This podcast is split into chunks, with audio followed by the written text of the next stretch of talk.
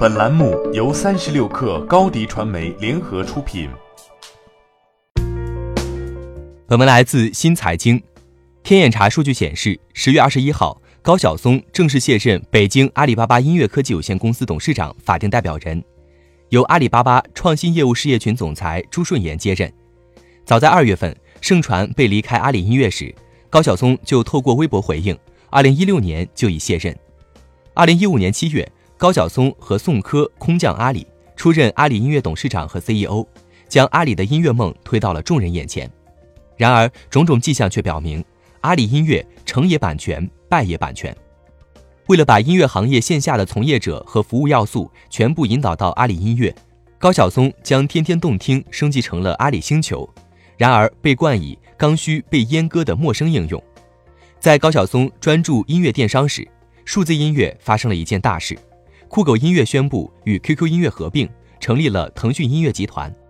两年后的十二月十二号，这个总月活超八亿的音乐巨头正式在纳斯达克上市敲钟。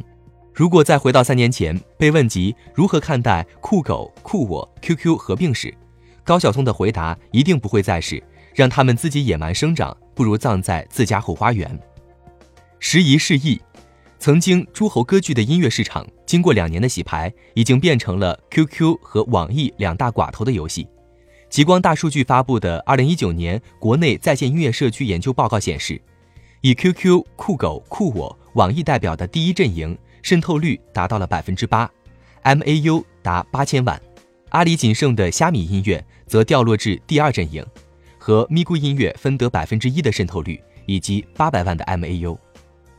渗透率的背后是版权优势，吃过甜头的阿里对此并不陌生。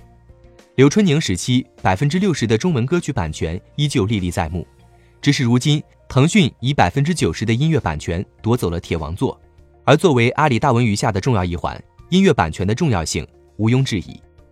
业内人士的一句话直接戳到了阿里的痛点：不仅仅是当前火爆的直播、短视频需要音乐，未来更多的媒体也需要音乐。这样一来，版权就十分重要。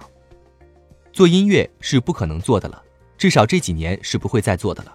为了弥补音乐版权的短板，阿里也提前布局，在用二十亿美金买下考拉之后，又花了七亿美金投资网易云，间接弥补了音乐版权的短板。作为大文娱项目的重要一环，音乐版权就像阿里头上的达摩克利斯之剑一样悬而未决。值得庆幸的是。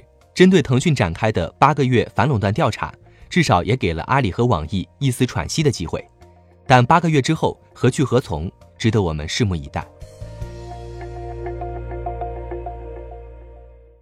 欢迎添加 baby 三十六克 b a b y 三六 k r 加入克星学院，每周一封独家商业内参，终身加入学习社群，聊风口谈创业，和上万课友一起成长进化。